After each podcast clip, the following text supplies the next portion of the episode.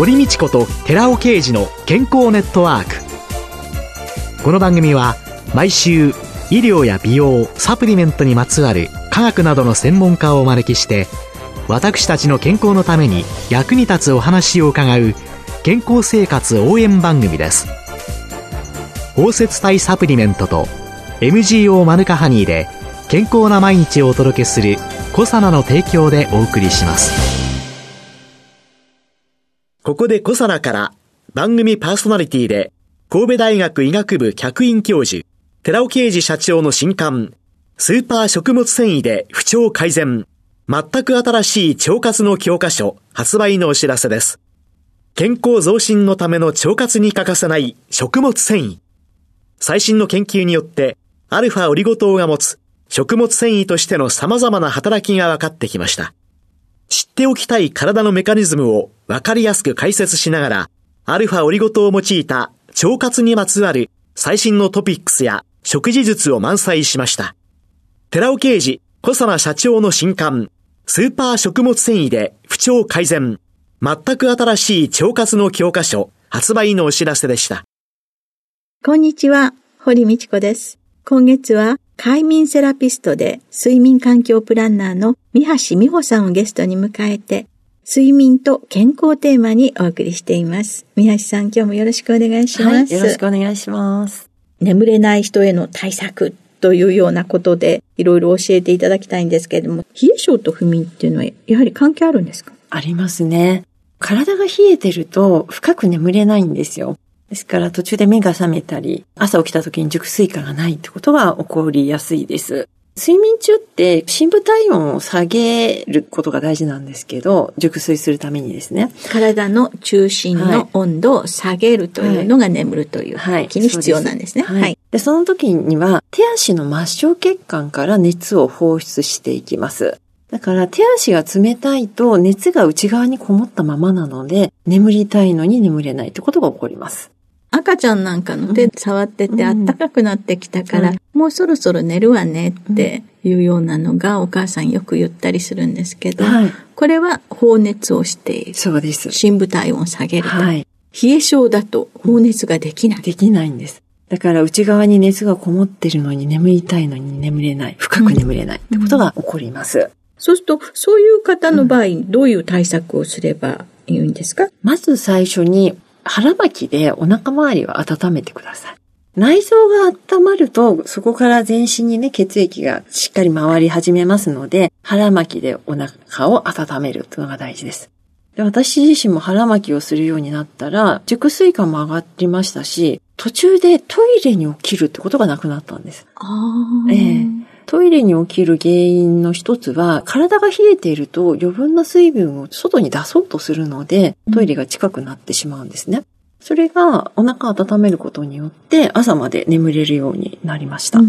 ん、あとは、パジャマと下着は圧迫感のないものを選んでください。締め付けが良くないので、例えば、パジャマのゴムの締め付けが気になるとか、下着の締め付けが気になるようであれば、それをね、緩いものに変えるとか、ゴムを入れ替えるとか、うん、足が冷たいからって、靴下履いて寝る人がいるんですけど、靴下の場合はもうゆるゆるのものがいいです。いらなくなったら簡単に脱げるようなもの。靴下よりもおすすめなのはレッグウォーマーです。レッグウォーマー、ね、はい。あの、つま先が空いてた方が放熱がスムーズなので、ふくらはぎや足首を温めながら、足先まで血行を良くすることができます。放熱はそれをすることによって起こっていくので、はいはい、足の底に何もない方がいいとそうですね。レッグを、はい、ですね。つま先ですね、はい。はい。あとは食事や運動、生活リズムを整えることで冷えの改善にもつながっていきますので、根本的なところですけれども、そのあたりも、やっぱり筋肉が少ないと体が冷えやすいですから、運動習慣をしっかり持つってことも大事ですね。体を温める食材なんていうのの方がいいんですかね、うんはい、あそうですね。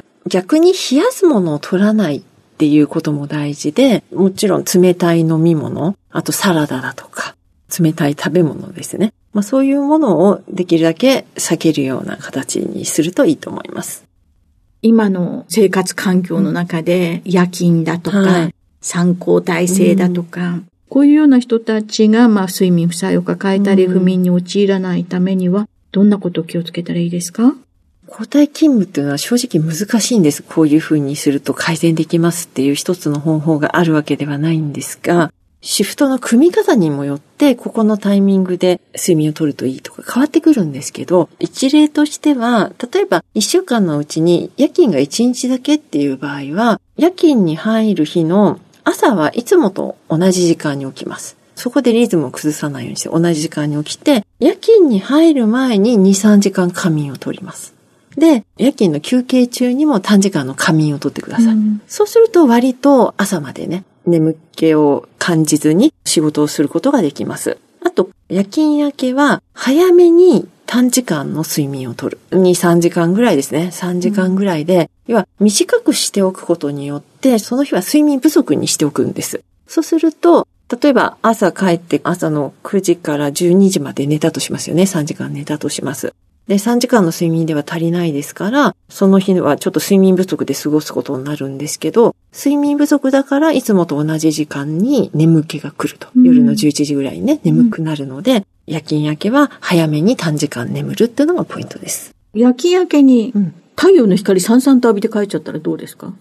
週に1回だけの場合はいいです。週に1回だけ？だったら大丈夫、はい、いいです。はい。で、あと、まあ、睡眠に関する悩みっていうのは、本当にいろんな悩みがあると思うんですけれども、はい、どんなことを相談されたりしますか？まあ、いびき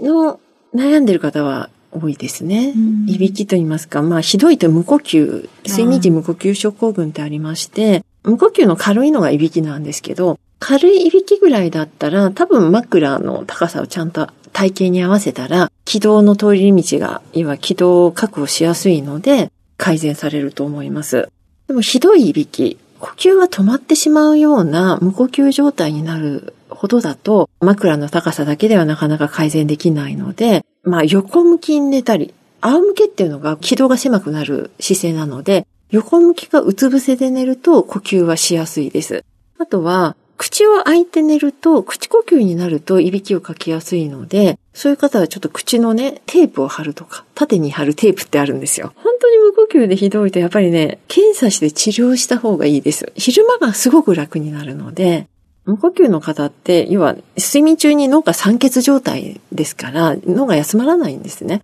なので、昼間すごく眠くなって体がだるくて、やる気もしなくってって、もうすごく辛い状態なんですけど、それが改善されますから、ぜひ治療されることをお勧めします。だいぶ前ですけど、あの、うん、新幹線が駅通り過ぎちゃったっていう、うんはい、その人が睡眠時無呼吸症候群で昼間眠くなっちゃったっていう、ね、そうですね。のがありましたもんね。うん、その他はどうですか？あとね、寝汗の悩んでる方も意外と多いです。まあいろいろ原因はあるんですけれども、一つは更年期の症状としての寝汗っていうのが出てきます。更年期になると自律神経が乱れますので、その影響で寝汗をかくってことが起こりますね。これも自律神経を整えるためにはやっぱり運動ってすごくいいので、睡眠にとってもいい習慣なので、運動習慣を、まあ、週3回以上の運動がいいとされますが、運動をしっかりするっていうのが自律神経バランスを整え、あと質のいい睡眠にもつながっていきます。はい、あと、お酒を飲むとね、寝汗かきやすいので、アルコールが原因かもしれません。血管拡張して顔赤くなったりしますもんね。ね。あとは歯ぎしりもありまして、歯ぎしりの対処法としては、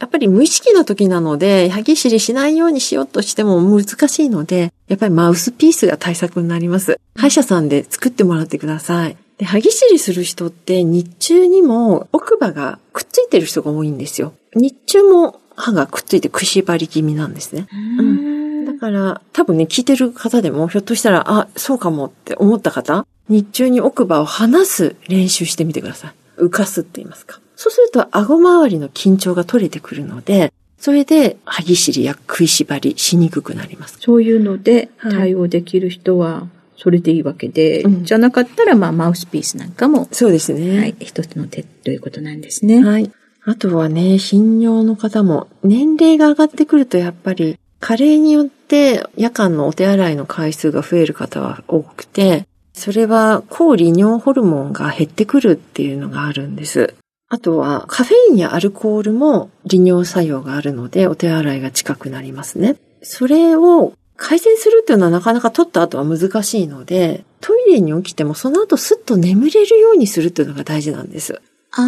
あ。うん。お手洗いに起きることはもう仕方がないので、それはそれで。なんでお布団に帰った時に眠れないかっていうと、光を廊下やトイレの照明をパチンパチンと明るくつけてしまうことで脳が覚醒してしまって、その後眠れなくなるってことが起こりますから、目に入る光の量をできるだけ減らすっていうのがポイントです。廊下なんかはちょっと薄暗いライトをつけといて、はい、何もしないで、はい、そのままトイレに。ちょっと足元が心配な方は、フットライトとか懐中電灯で明かり取ってもいいですけど、大体はカーテンの隙間からちょっと光が入ってきたり、あとトイレに入ったら、ウォシュレットの緑のランプでトイレの中の様子ってわかりますから、私は全くつけないです。電気は。そうするとスッと眠れます。今日ちょっとやってみよう。やってみてください。はい、見てみましょう。夜どのくらいの明るさなのかっていうのでね。はいあとそのウィズコロナ時代ということで、うん、光を浴びてなかったから睡眠の質が良くなかったっていうようなのをね、前回お伺いしたんですけれども、コロナの時に睡眠に関するものっていうのは何かそれ以外にお感じになってることありますか？光を浴びる量が少なかったこと以外には、睡眠リズムが乱れて睡眠の質が下がった人が多かったですね。うん、リモートワークが増えて、家で、今在宅で仕事してますと、まあ起きるのもギリギリで良かったり、朝寝坊がしやすくって、そして夜は寝る直前までパソコンやって仕事するとか、夜更かししてしまうとか、夕方にちょっと一息ついたところでうたた寝しちゃうとか、そんなことで睡眠リズムが乱れてしまって、睡眠リズムが乱れると、体の中が時差ボケ状態になってしまいますので、よく眠れないって方は増えましたね。今まで90分ぐらいかけて、往復3時間かけて通勤してたような人たちっていうのは、かえって睡眠が取れるようになったと。それはあるんですよ。睡眠時間は伸びたんだけど質が下がったっていう感じです。時間は伸びたけど質が下がった。はい。睡眠というのは、ええ、質と、はい。時間。時間、量と、それの掛け合わせなので、両方大事なんですよね。睡眠時間が取れるようになったのはすごくいいことなんですけど、そこで質も伴ってパーフェクトな睡眠になります。良い睡眠というのは、質と、そして適度な自分に合った時間。はい、どうぞ皆さん30分ずつずらして睡眠時間を長くして1週間ずつお調べになって、自分の一番良い睡眠時間を捉えていただけたらというように思います。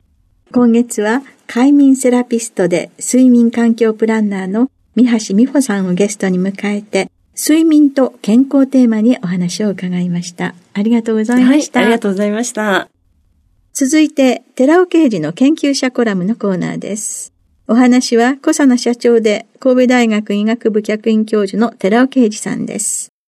こんにちは、寺尾啓二です。今週はニュージーランド産プロポリスに含有するケープのガンマオリゴ糖による抗がん活性の向上というタイトルでお話しさせていただきます。前回の研究者コラムはニュージーランド産プロポリスによる神経繊維腫症の改善効果とはというタイトルでした。ニュージーランド産プロポリスに含まれるコーヒー酸フェネチル、以下ケープと呼びます。ケープには腫瘍の成長に関わる特別なリン酸化転移酵素であるパックの働きを遮断する作用、つまりパック遮断作用のあることから、ニュージーランド産プロポリスが神経繊維症の予防や治療に有用であるとのマウス実験の研究報告を紹介しました。しかしながら、同時にこのマウス実験で明らかとなったことは、NF 腫瘍を増殖抑制させるためには、ニュージーランド産プロポリスの1日投与量がキログラムあたり100ミリグラムでは効果がなく、1キログラムあたり300ミリグラム必要であるとの実験データも紹介しました。60キロの人であれば1日に6グラムでは効果がなく18グラム必要である計算になります。それだけ高容量のニュージーランド産プロポリスを摂取しなければならない理由は、腫瘍細胞の増殖を抑える効果の持っているケープが胃酸に非常に不安定であり、分解しやすく、しかも使用性物質なので消化管からの生体への吸収性も低く、その結果、生体利用能が極端に低いためだと考えられます。つまり、ケープはごくわずかの量しか目的の腫瘍細胞に到達できないのが理由ではないかと推察されます。ケープは胃酸によって加水分解を受けるだけではなくて、抗酸化物質ですので酸化されやすく、さらには他の食べ物と一緒に摂取するとタンパク質やアミノ酸と反応して分解するなど非常に不安定な物質です。そこでガンマオリゴ糖で包摂化することでケープの安定化に成功しています。また、ケープは使用性の高いフェネチル V があるため、使用性物質であることも生体への吸収性が低いもう一つの原因です。そこでガンマオリゴ糖でケープを包摂すると、腸液中でケープの溶解度がアップすることが明らかとなりました。実際には吸収性を評価するビトロ試験、つまり試験管による試験として腸液に含まれている単重酸であるタウルコール酸を1%添加した水溶液における溶解度を確認したところ、ガンマオリゴ糖による包摂体で改善されていました。このようにガンマオリゴ糖の包摂技術を用いれば、ケープの安定化と溶解度の向上は可能であることが分かりましたので、ケープの生体利用能の向上は大いに期待できます。そこで産業技術総合研究所との共同研究で、実際にニュージーランド産プロポリスに含まれるケープをガンマオリゴ糖で包摂化することによって、ケープの生体利用能が高まり、その結果、抗がん活性が向上することを突き止めたのでした。そして2016年にがんの専門の学術誌のジャーナルオブキャンサーに投稿しました。その内容は肺の腫瘍の増殖を見ると、コントロールに比べて、ケープに確かに増殖抑制作用はあるのですが、ケープのガンマオリゴ糖包摂体の方が明らかに抑制効果の高いことがわかります。このように前回の研究者コラムで紹介したニュージーランド産プロポリスによる神経繊維症の改善と今回の研究者コラムで紹介したケープという機能性成分をガンマオリゴ糖で吸収性を改善して抗がん活性を向上させるという2つの研究からニュージーランド産プロポリスのガンマオリゴ糖包摂体はがんの予防さらには神経繊維腫症の症状改善に有効な機能性成分であると考えられます。お話は小佐奈社長で神戸大学医学部客員教授の寺尾啓二さんでした。